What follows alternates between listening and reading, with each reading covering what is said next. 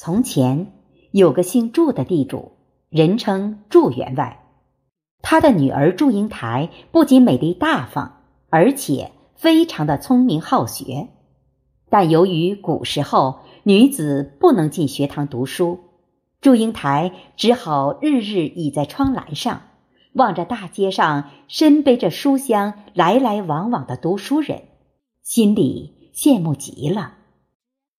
后来，祝英台鼓起勇气向父母请求，扮成男人的样子，穿男人的衣服去杭州读书。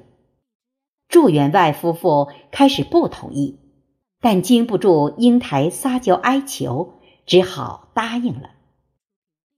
第二天一清早，天刚蒙蒙亮，祝英台就和丫鬟扮成男装，辞别父母，带着书箱。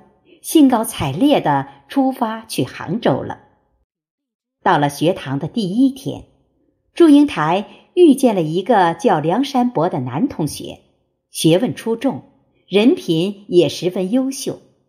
他很想和这么好的人天天在一起，而梁山伯也觉得与他很投缘，有一种一见如故的感觉。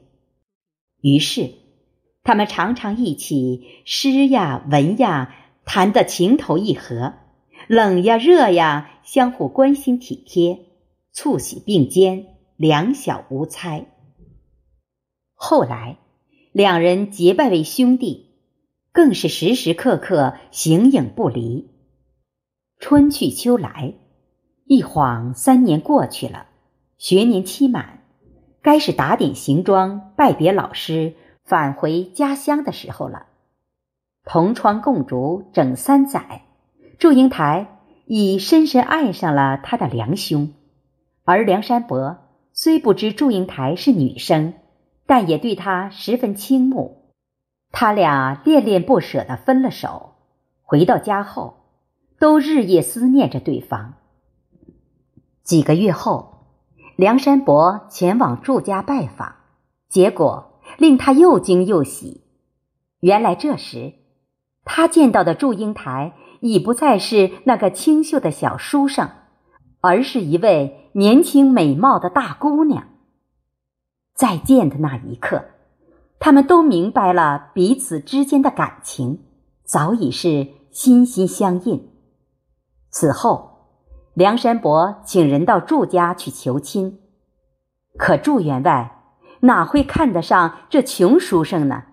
他早已把女儿许配给了有钱人家的少爷马公子。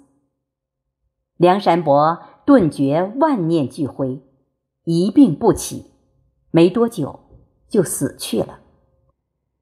听到梁山伯去世的消息，一直在与父母抗争，以反对包办婚姻的祝英台，反而突然变得异常镇静。他套上红衣红裙，走进了迎亲的花轿。